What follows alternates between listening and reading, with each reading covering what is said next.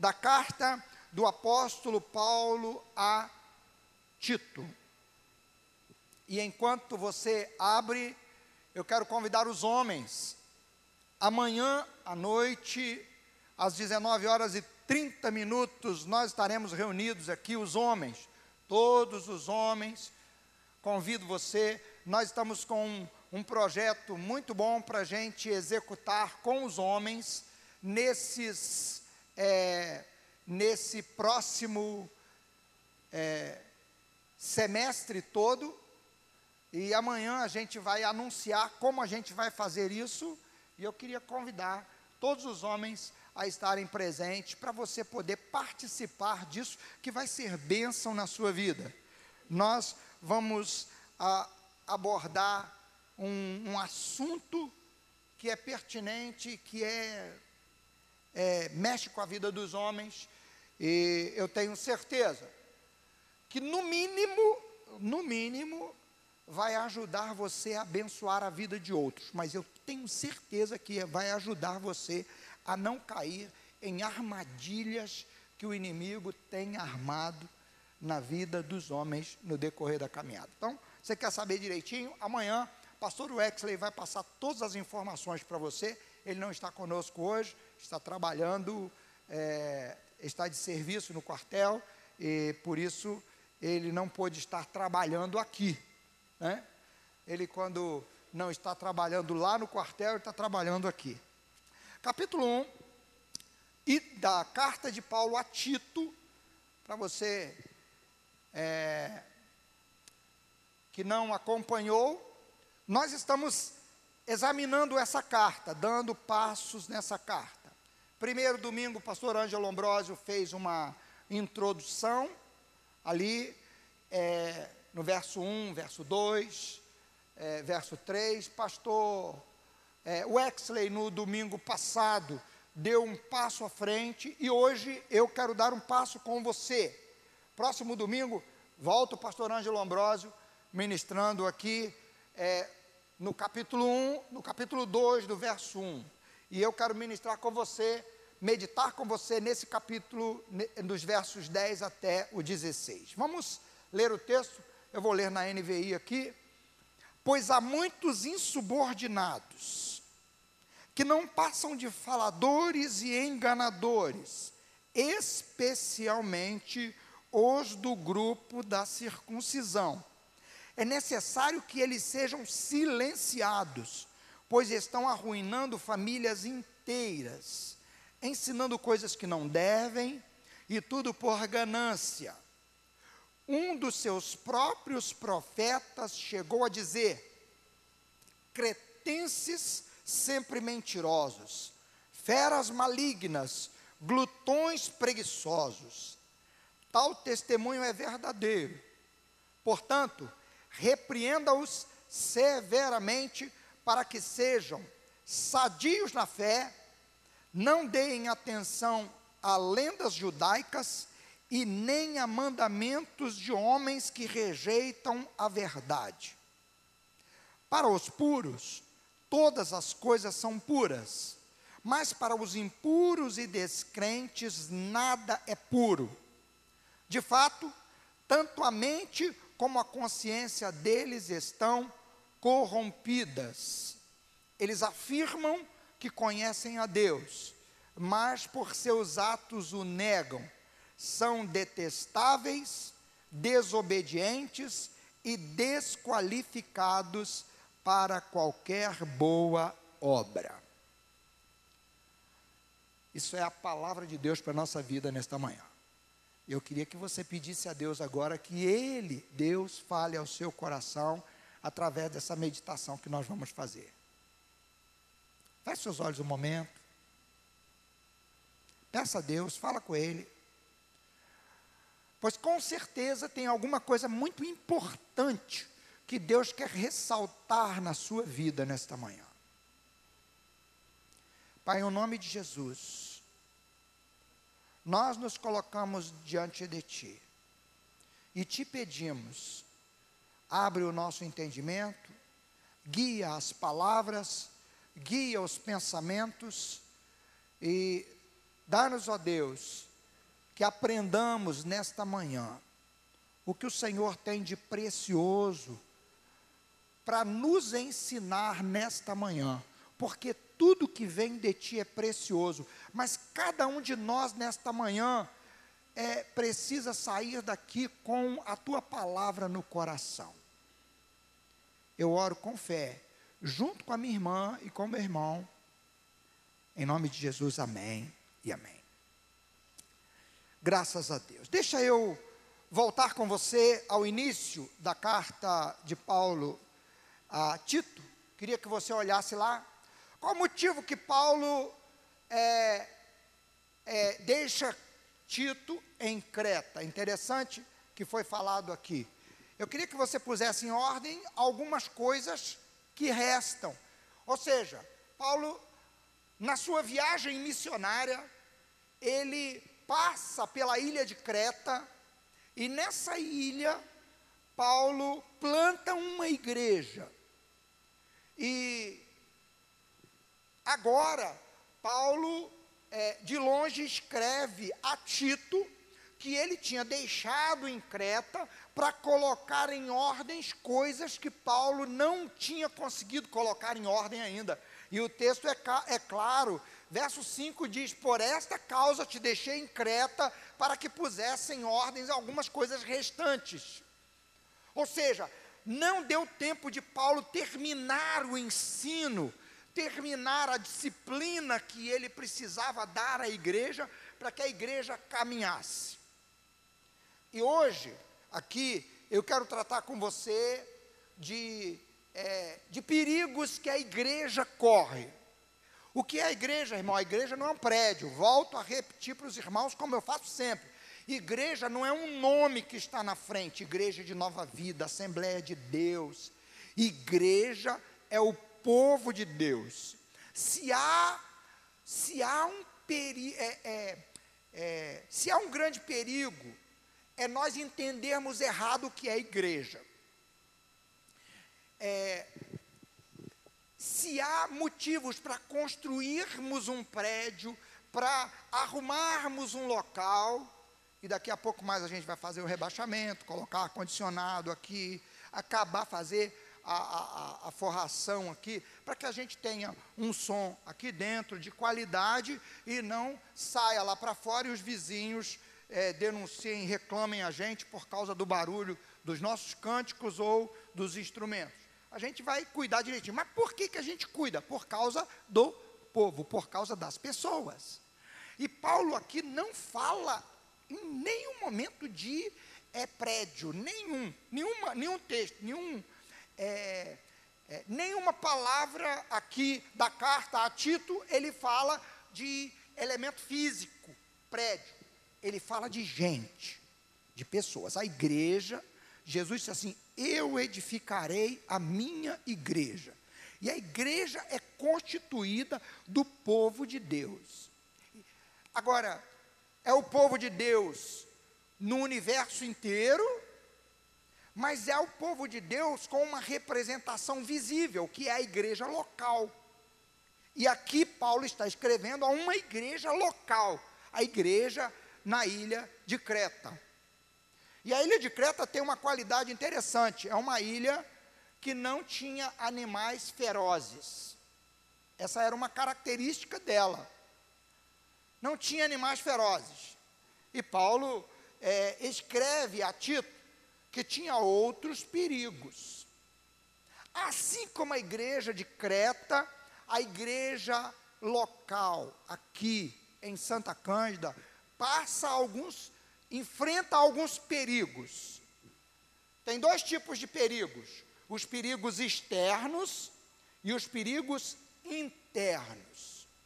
Os perigos externos, irmãos, são as perseguições, é o Covid que está aí. Consegue entender? Nós estamos aqui distanciados, obedecendo tudo que a gente pode obedecer, álcool gel. Eu estou aqui, mas estou um pouco mais distante de você. É, Agora, nós estamos dando os passos. Chegou a vacina, você toma a vacina.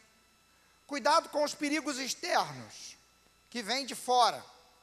De fora, que ataca a igreja. a, a mídia pornográfica, e eu vou dizer pornográfica porque em todos os programas que você vê na televisão tem coisa suja. Ah, no desenho não tem, mas no meio do desenho tem um comercial que tem um homem agarrando uma mulher nu ali. Anunciando uma programação, anunciando um filme, anunciando uma coisa. Então, é, eu estou falando da mídia, estou falando da internet. Coisas externas que vêm e atacam a igreja. É, coisas que vêm para tentar desestabilizar a igreja. Perseguições, irmãos. Perseguições. Na época do, na época do apóstolo Paulo, havia uma perseguição ferrenha. A igreja, os crentes eram perseguidos, eram presos, eram jogados. Hoje acontece perseguição feroz. Os crentes na China, na Índia, nos países onde há é, o islamismo é, é forte, a igreja sofre perseguição externa, violenta, massacres.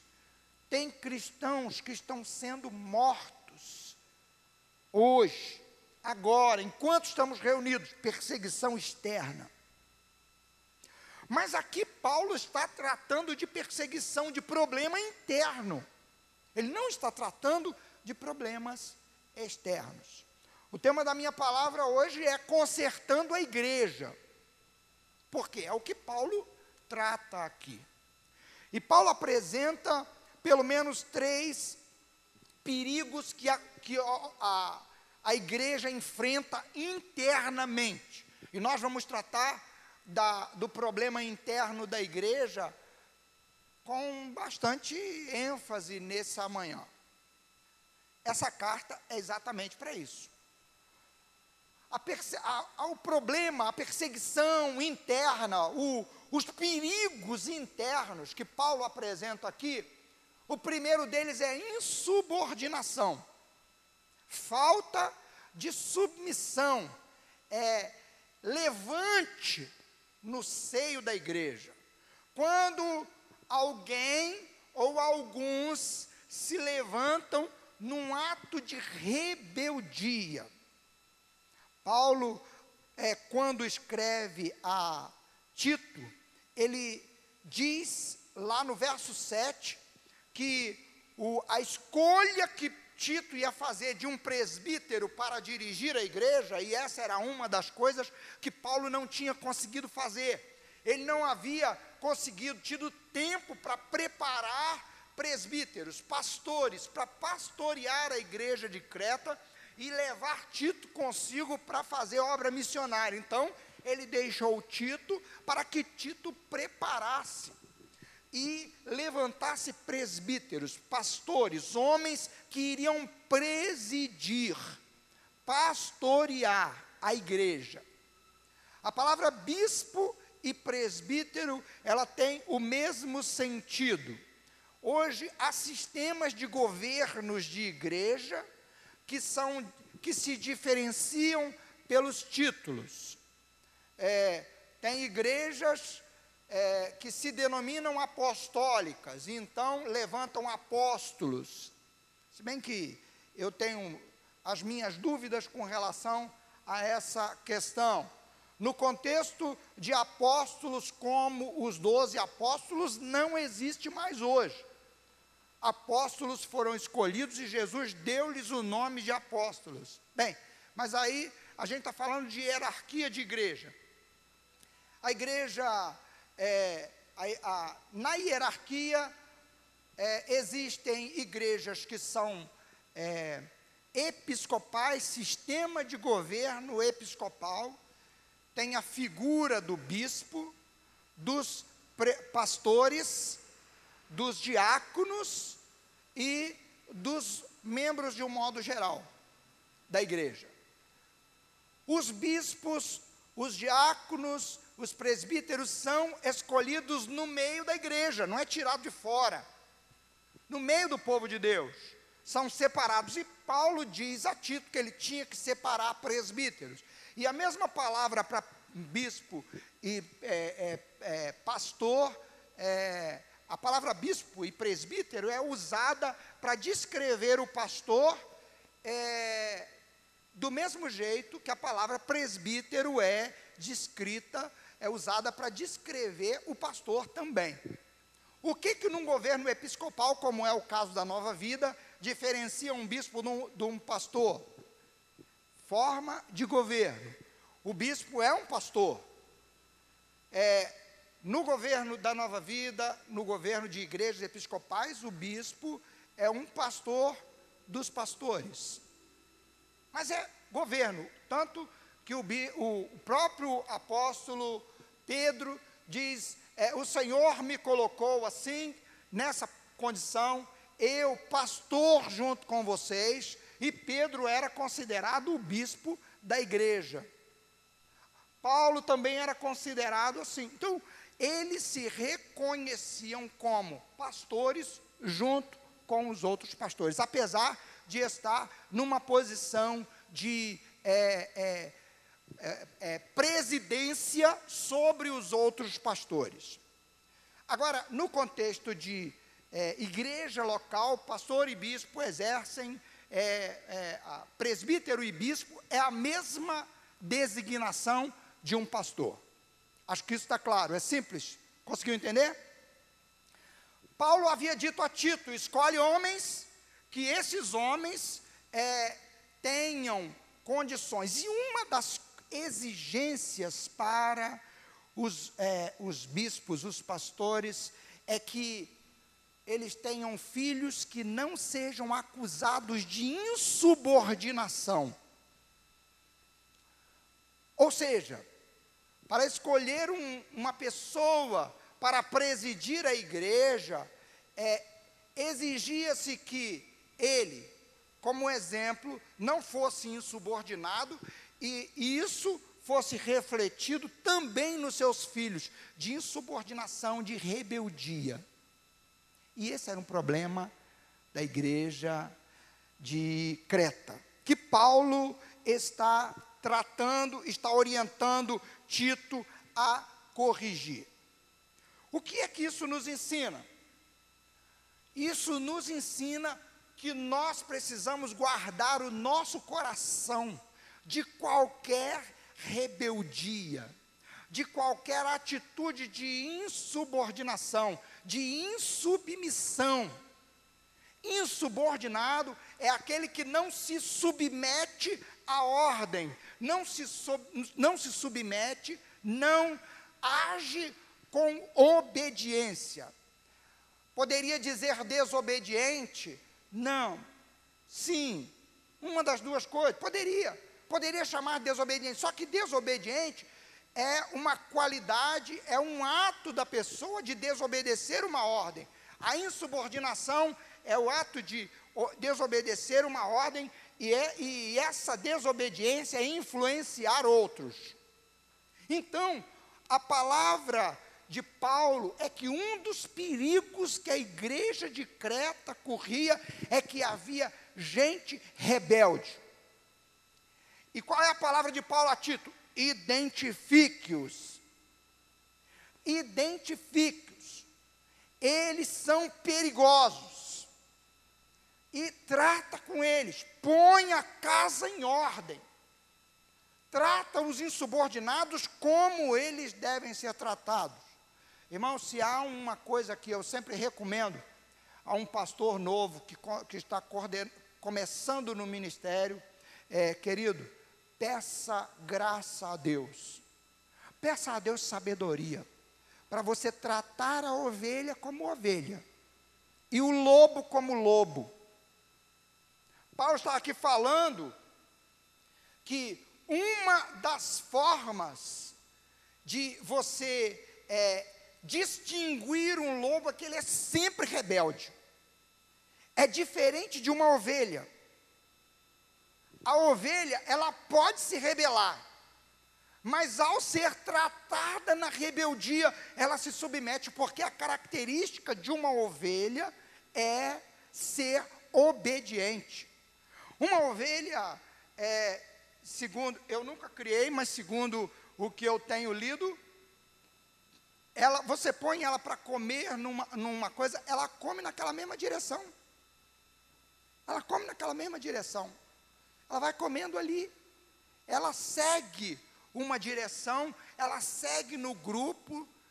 Raramente a ovelha escapa, mas algumas se afastam, se, se perdem. Por quê? Porque por alguma forma ela começa a comer numa direção e vai comendo naquela direção e o grupo está para cá, por uma distração. E às vezes aquela ovelha vai fazendo assim, ela é considerada uma ovelha rebelde. Então o pastor tira ela, põe ela numa outra posição, bem no meio do grupo, para o grupo, para ela não, é para ela poder ficar cercada ali. Trata do assunto. Mas o lobo, irmão, irmão, o lobo não. O lobo, ele é rebelde. Se você botar ele no meio do grupo, ele vai devorar as ovelhas. E o pastor precisa discernir isso. O que, que Paulo está dizendo a Tito? Discerna isso. Mas é só o pastor? Não. Paulo está dizendo para Tito ensinar a igreja. Isso é rebeldia. Guarde o seu coração para que você não entre nesse caminho, para que você não embarque nessa, é, é, nesse grupo, para que você não siga esse exemplo. Ele está falando para ensinar a igreja. Então eu e você precisamos avaliar as nossas atitudes sempre. Porque eu, eu como você, igual a você, está, é, estamos na mesma posição. Eu também estou submisso à liderança. E eu já declarei, eu não sou um rebelde. E eu me empenho para ser é, obediente, submisso. Quando é que você tem direito de discordar? Quando é que você tem direito de é, é, tomar uma atitude diferente? Quando você está sendo levado a desobedecer a Deus, a desagradar a Deus. Os apóstolos disseram, quando foram proibidos de falar no nome de Jesus, eles, eles disseram: julgai entre vós se é mais correto obedecer a vocês, os líderes religiosos de, de, de Jerusalém, ou a Deus, porque o que eles estavam exigindo era que eles, que os apóstolos desobedecessem a Deus. Então, querido, eu e você precisamos avaliar sempre o nosso coração. E é claro, também olhar ao redor. Como Paulo tinha sido é, tinha colocado Tito para identificar os insubordinados, ele também tinha sido colocado para ensinar a igreja a identificar os insubordinados e não se juntar com eles. Identificar os rebeldes e não se juntar com os rebeldes. Se afastar daqueles que se rebelam. O outro grande perigo interno que atacava a igreja de Éfeso era, eram os legalistas. O que, que são legalistas? Legalistas são aqueles que exigem o cumprimento de leis ou a criação de mais leis. Queridos, esse problema de lei é um negócio tão sério que nós temos a, agora eu vou falar no contexto de cidade, estado e país. Nós temos uma Câmara Municipal para produzir leis, e o trabalho, o outro trabalho da Câmara Municipal é fiscalizar o Executivo. Observar se o Executivo está cumprido. Mas o que eles mais fazem são cortinas de fumaça, criando leis que não vão é, é, que na maioria das vezes são leis que já existem e, e, e muitas vezes não produzem benefício para a população, produzem benefícios para outros, leis ruins. Ou seja, a, a colocação de um vereador, a colocação de um deputado, a colocação de um senador lá, a intenção é boa. Porém, eles se tornam pessoas fazedoras de leis. E na igreja não é diferente.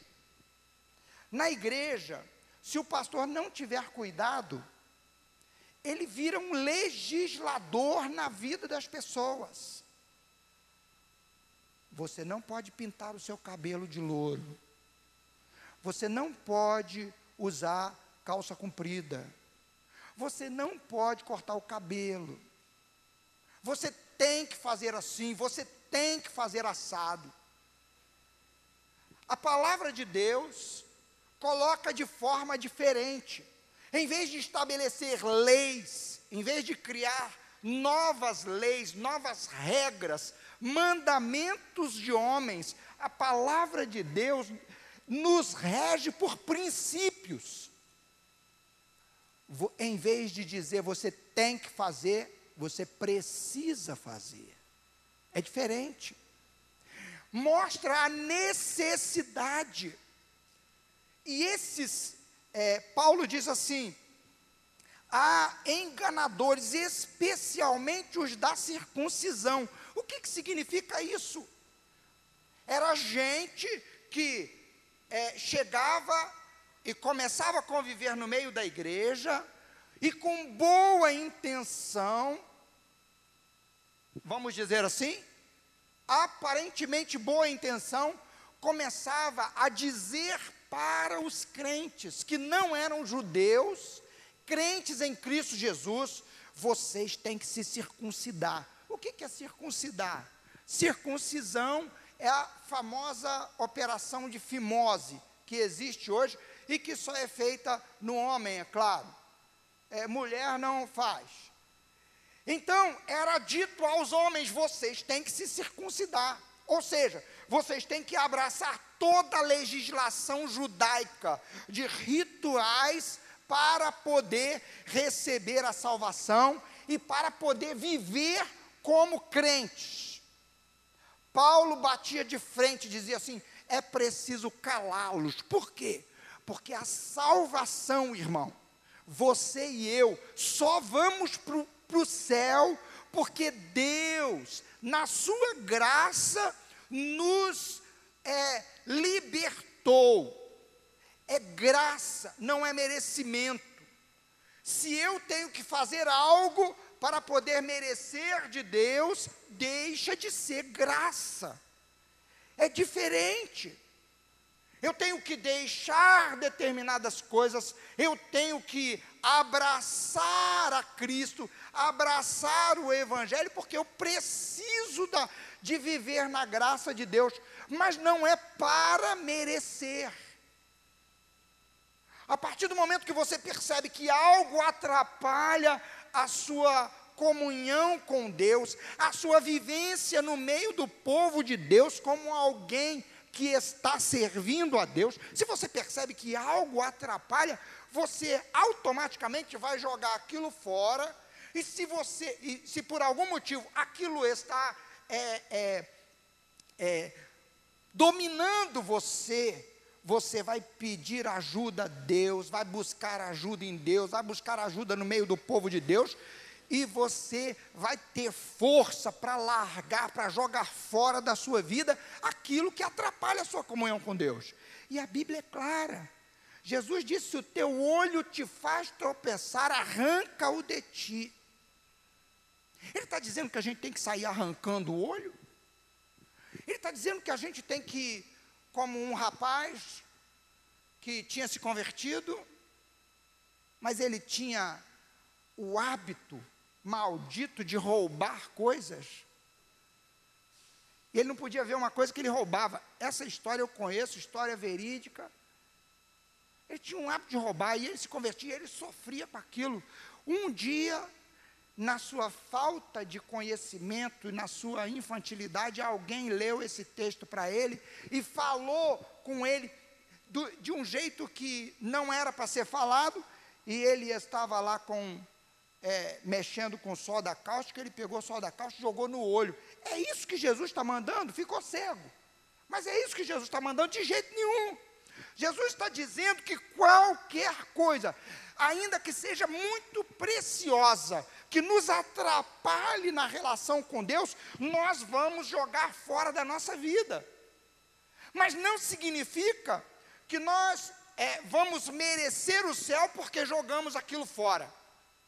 Nós só conseguimos deixar o pecado também por causa da graça de Deus que está atuando em nós, não por causa de leis. Irmãos, tem lei para tudo. Alguém, é, você, olha bem, é, existe lei, houve a lei do desarmamento, vou usar um exemplo aqui agora. Acabaram as armas nas mãos das pessoas, os bandidos continuam com armas. Tem armas mais pesadas ainda. Não é por falta de lei. Lei serve para punir pessoas. E a Bíblia diz que nós vivemos debaixo da graça de Deus. Nós quem? Nós, os que entregamos a nossa vida a Cristo, que ouvimos a mensagem do Evangelho, a igreja do Senhor. A igreja do Senhor não vive debaixo de proibições. Consegue entender o que eu estou dizendo? A lei veio, diz Paulo, para mostrar o pecado. Por que eu estou dizendo isso? Porque alguns é, maliciosos na igreja de Creta estavam usando isso para, um, se promover, porque é muito. dá uma satisfação pessoal quando o outro faz o que a gente quer. É ou não é? Não dá uma satisfação pessoal? Você falou um negócio, o outro obedeceu, fez. Então, a, o orgulho pessoal levava pessoas a impor leis sobre a outra, a dizer como ele deveria agir. E o fato de converter alguém para o legalismo judeu, para é, obedecer às leis judaicas, da circuncisão, das outras muitas proibições e rituais que o judaísmo é, é, ainda tem hoje, eram, eu já falei para os irmãos aqui, 612 ou 613 leis, chamadas leis da cerca, leis para impedir você de violar, de, de quebrar os mandamentos, os dez mandamentos que Deus estabeleceu. Os homens criaram seiscentos e tantas leis. E esses judaizantes, esses é, da circuncisão, que Paulo chama de grupo da circuncisão, andava no meio da igreja dizendo: não, você tem que circuncidar o seu filho. Você tem que se circuncidar, senão você não vai ser salvo. Para você ser um cristão genuíno, você tem que se circuncidar. Tem que obedecer às leis judaicas. Irmãos, o que, que Paulo queria que Tito deixasse claro na igreja de Éfeso? Preste atenção bastante, porque isso precisa ficar bem vivo no seu coração. Se você guardar isso, desse ponto já é suficiente. Paulo queria deixar claro o seguinte: você tanto é salvo pela graça de Deus, Tito, ensina isso para a igreja. Você não só identifica os insubordinados e enfrenta-os, mas identifica também os legalistas e enfrenta eles. Não deixa eles soltos, ensinando as pessoas o que é errado. É errado achar que vai para o céu porque está guardando determinada regra. É errado achar que você é cristão, genuíno, crente em Jesus Cristo, porque você vai à igreja domingo de manhã, porque você vai à igreja domingo à noite. Igual um colega meu, eu já falei isso aqui, né? Não, eu sou muito católico. Eu não perco uma missa do galo. Falei, ô oh, rapaz, tu é mesmo, hein? Brincadeira, se você comesse igual você é católico, eu acho que você já estava morto há muito tempo.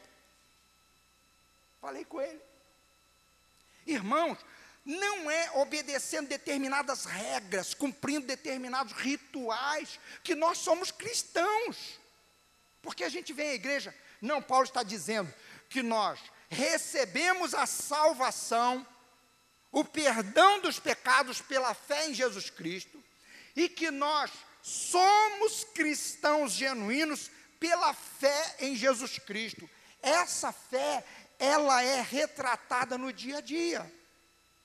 O que, que adianta cumprir todos os regulamentos e ser desonesto no negócio? Que, que adianta? Jesus disse assim: olha, qualquer que olhar para uma mulher com intenção impura, já adulterou. É, a pessoa não é, é, não é um prostituto de ficar procurando a prostituição, ele não é alguém que vive é, tendo vários casos amorosos, mas ele alimenta uma mente pornográfica, ninguém está vendo, ninguém sabe. Deus conhece tudo.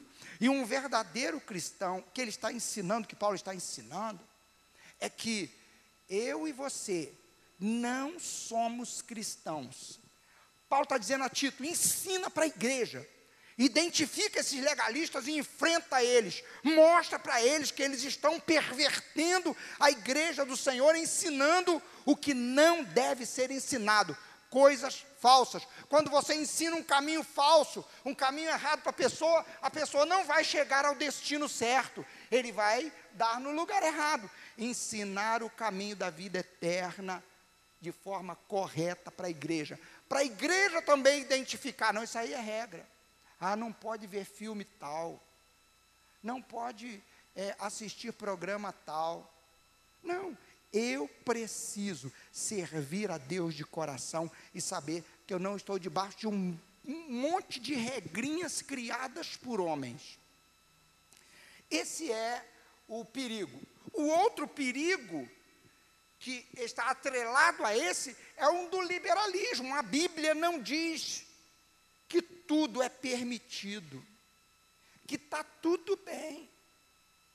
Não, irmãos, há coisas que a Bíblia diz que é pecado.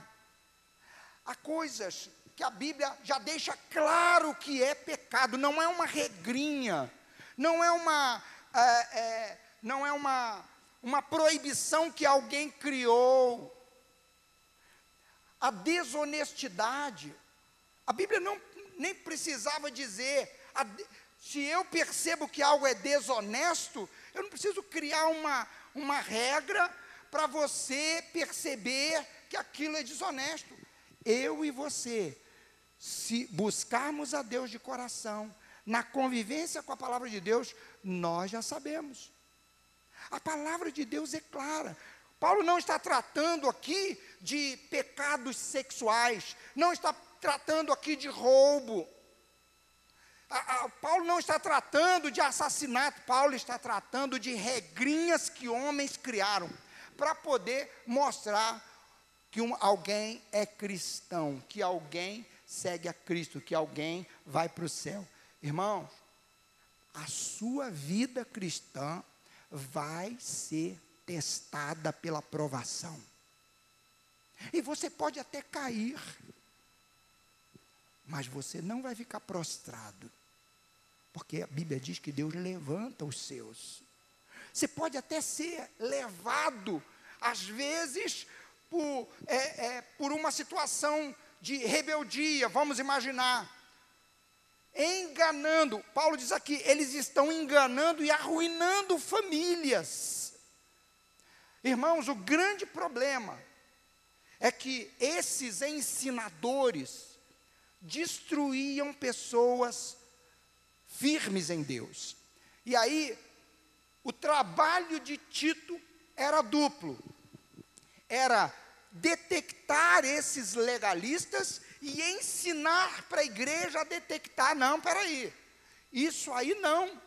Ensinar a verdade. Paulo deixa claro no último verso que nós lemos aqui. No, no último verso, Paulo diz assim: é, eles afirmam que são, é, é, eles afirmam que conhecem a Deus, mas por seus atos o negam, são detestáveis, são desobedientes e desqualificados para qualquer boa obra. Ah, irmãos, como nós precisamos de sabedoria para perceber no meio do povo de Deus quem está nos levando a caminhos ruins, para a gente fugir deles. Era isso que Paulo estava ensinando à igreja. Paulo diz, ele usa uma figura, ele usa um, um exemplo de um filósofo da época, que ele diz assim: há um ditado de que os cretenses são feras preguiçosas, são feras malignas, são preguiçosos. Apesar da ilha não ter feras, dizia-se que os cretenses superavam essa falta. Eles conseguiam ser piores do que feras. E os convertidos, e aí, queridos, eu queria que você pensasse nisso. Quando você entrega a sua vida a Cristo, você vem para o meio do povo de Deus, você vem cheio de hábitos. Só que você sendo alguém que entregou sua vida a Cristo, que foi transformado pela graça de Deus, você começa a deixar esses hábitos, começa a jogar fora os hábitos. E os legalistas, eles impunham aqueles que Paulo estava dizendo, esse pessoal da circuncisão é perigoso, porque eles desviam, atrapalham os que estão começando a servir a Deus, em vez de ensiná-los a verdade, eles ensinam caminhos falsos. É, você precisa ensinar a esses crentes que eles, os hábitos que eles tinham antes, tem que ser jogado fora. Paulo escreve aos Coríntios dizendo assim: olha, antes vocês andavam em práticas ruins, vocês praticavam não apenas é, é, a idolatria, mas eram, eram é, adúlteros, eram é, homossexuais, eram. No meio dos crentes coríntios, ele fala isso. Antes vocês eram isso, mas agora vocês são diferentes. Vocês nasceram de novo. Vocês são outras pessoas. Então, queridos, o perigo era duplo: um, de abraçar esse falso caminho de aparência religiosa, ou de liberalismo, que pode tudo, que não tem problema. Um homem pode ter duas mulheres, uma mulher pode ter dois homens, pode ser desonesto no trabalho, pode roubar o patrão. Enfim, ele, ele, ele, ele tinha que tratar e trazer a igreja para o equilíbrio. O outro grande perigo que a igreja corria era dos falsos mestres que ensinavam coisas erradas, terríveis. Irmãos, tem hábitos que as pessoas têm, é, gente que se converte, que vem é, pensando coisas do Evangelho, como por exemplo, que um morto pode voltar para conversar com um vivo. Há gente que, quando se converte do Espiritismo, vem achando que ele vai voltar um dia. E quando ele ouve é, a doutrina do Evangelho, ouve a pregação do Evangelho, ele encontra a libertação em Cristo. É, é, do medo do pecado. Ele chega na igreja, tem gente no meio do povo de Deus que ensina coisas erradas como essas, que ensina que é, não tem problema. Há um tempo atrás, um dos desses cantores gospel virou para uma pessoa que não é crente e que é um artista famoso, é, virou e falou assim: Não, rapaz, não precisa se preocupar, não.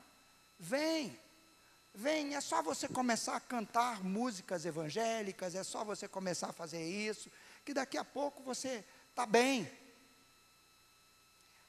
Não precisava mudar de vida, não precisava jogar fora coisas pecaminosas, você pode continuar. E o que, que acontece? É, em vez de gente santa, gente comprometida, comprometida com Deus, é, esses mestres ensinavam um liberalismo geral.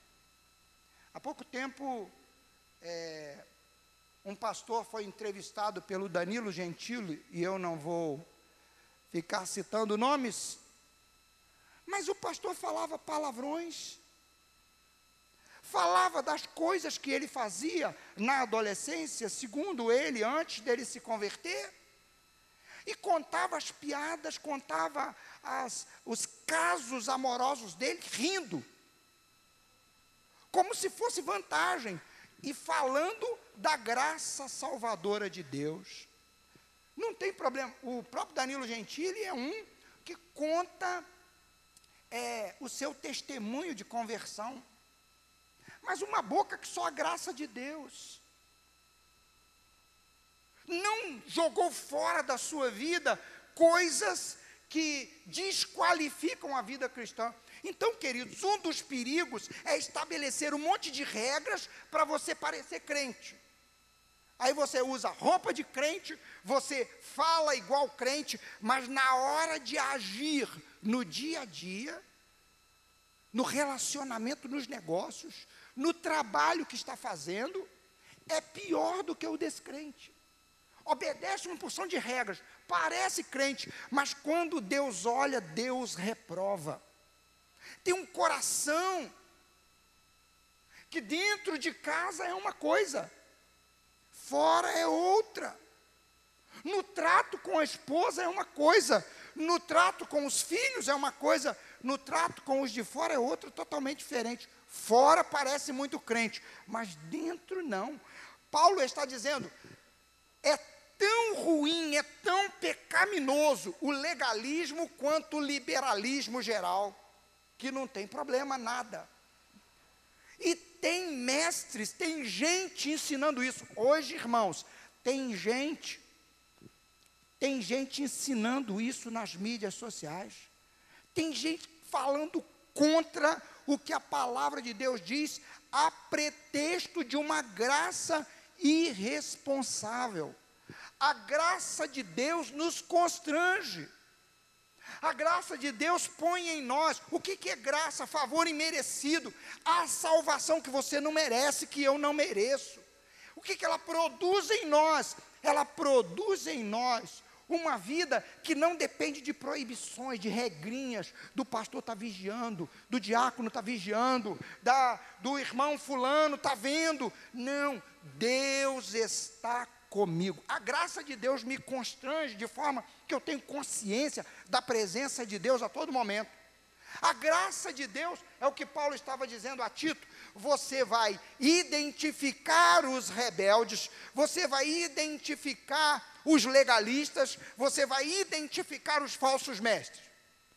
Você vai tratar de frente com eles, mas você vai ensinar a igreja que eles não é, que eles não devem seguir esses, que eles também precisam aprender identificar e precisam saber que Deus, que o juízo de Deus está sobre eles, e um dia o Senhor vai manifestar esse juízo e, e, e que eles é, foram chamados da impureza para a pureza.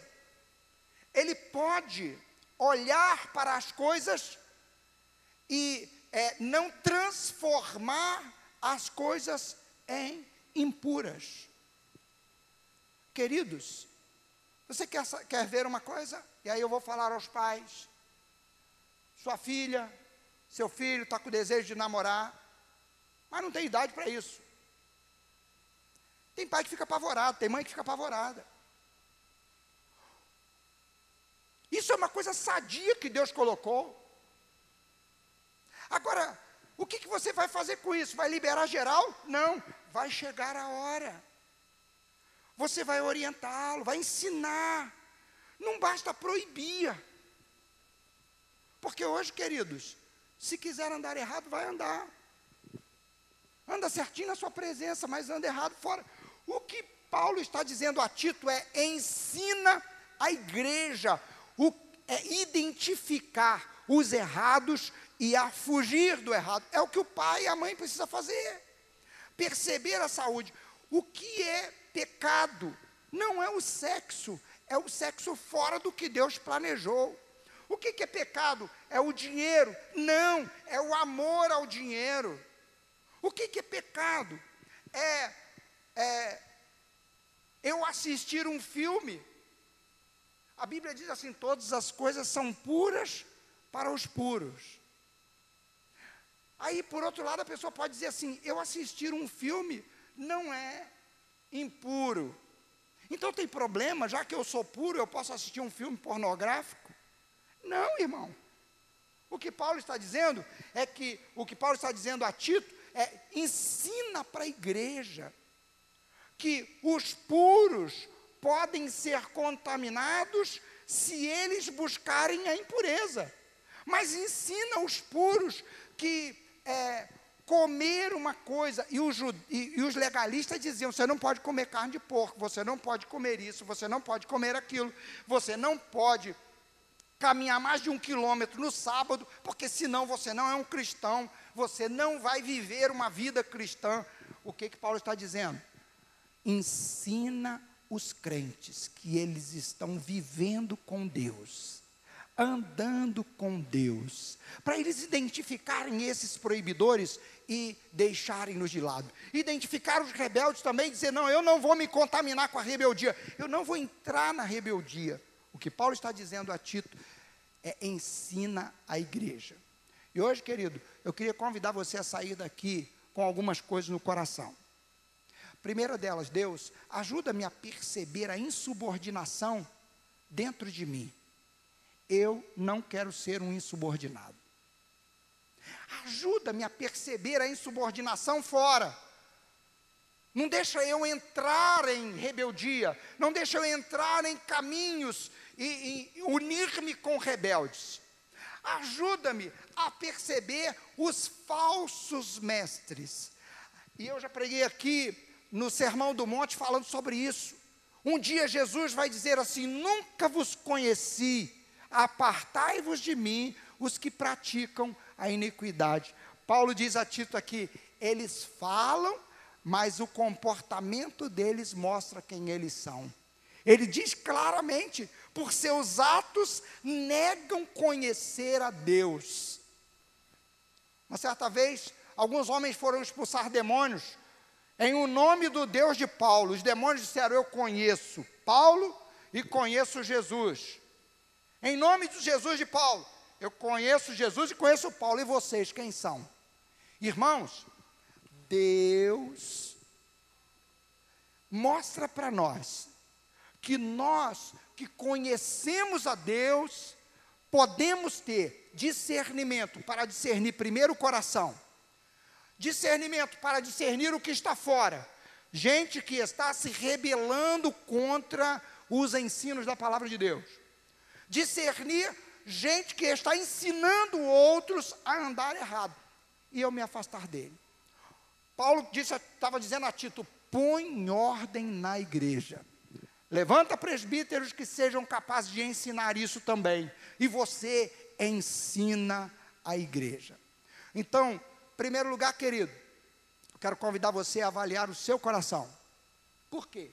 Uma igreja sólida é uma igreja cujo coração está em Deus.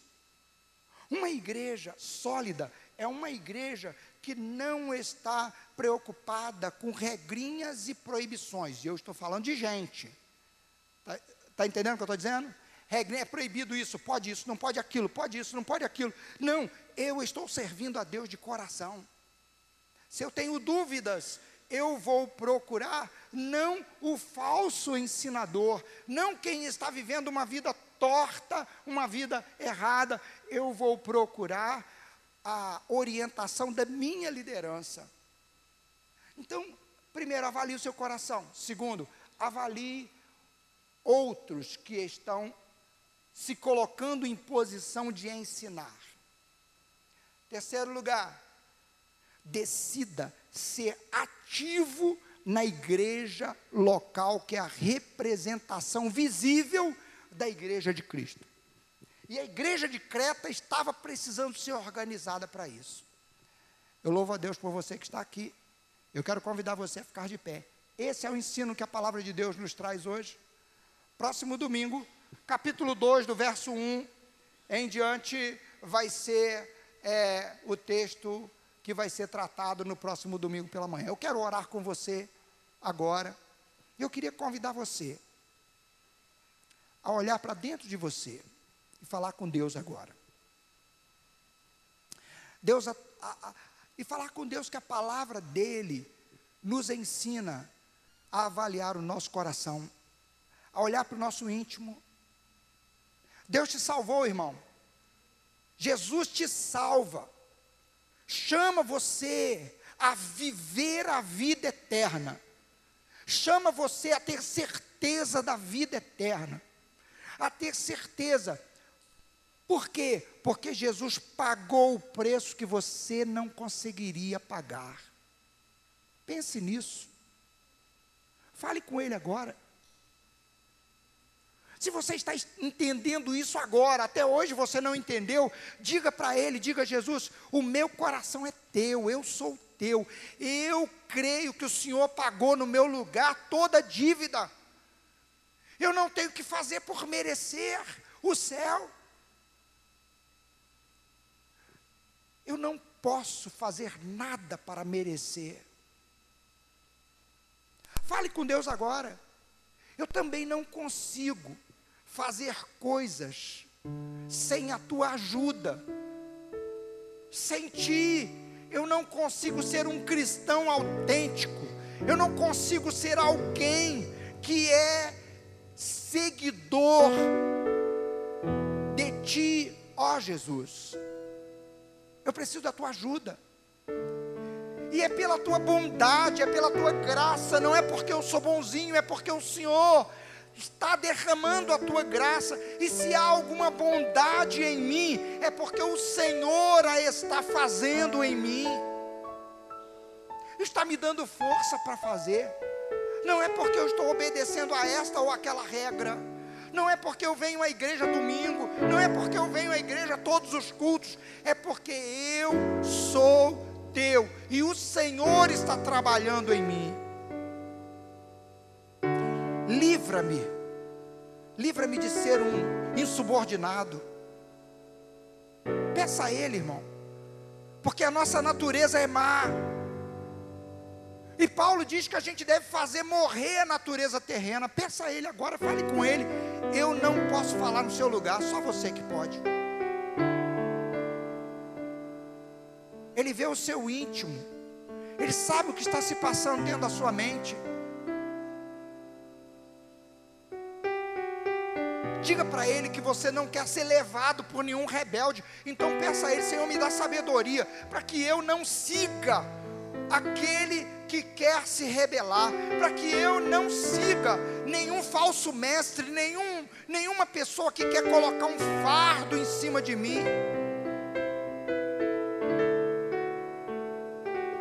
Livra-me da permissividade, que eu me permita ser alguém que pratica o pecado, que faz o que te desagrada, sem temor no coração achando que pode tudo,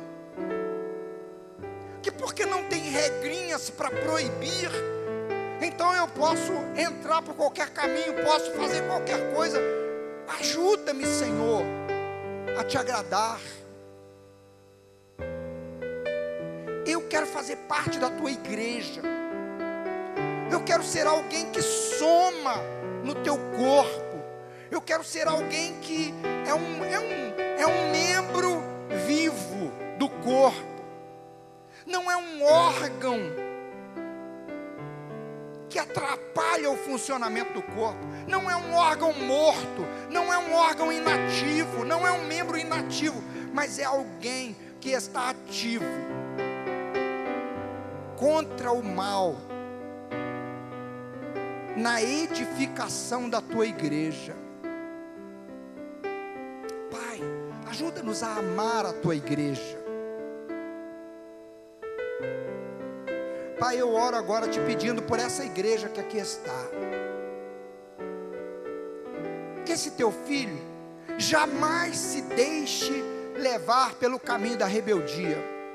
Que essa tua filha jamais se deixe levar pelo caminho de aparência de crente, sem genuinidade, sem ser alguém que te conhece de coração. eu oro te pedindo, livra-nos, livra-nos do legalismo, li, livra-nos da insubordinação, livra-nos dos falsos mestres, para que nós possamos ser agradáveis a Ti.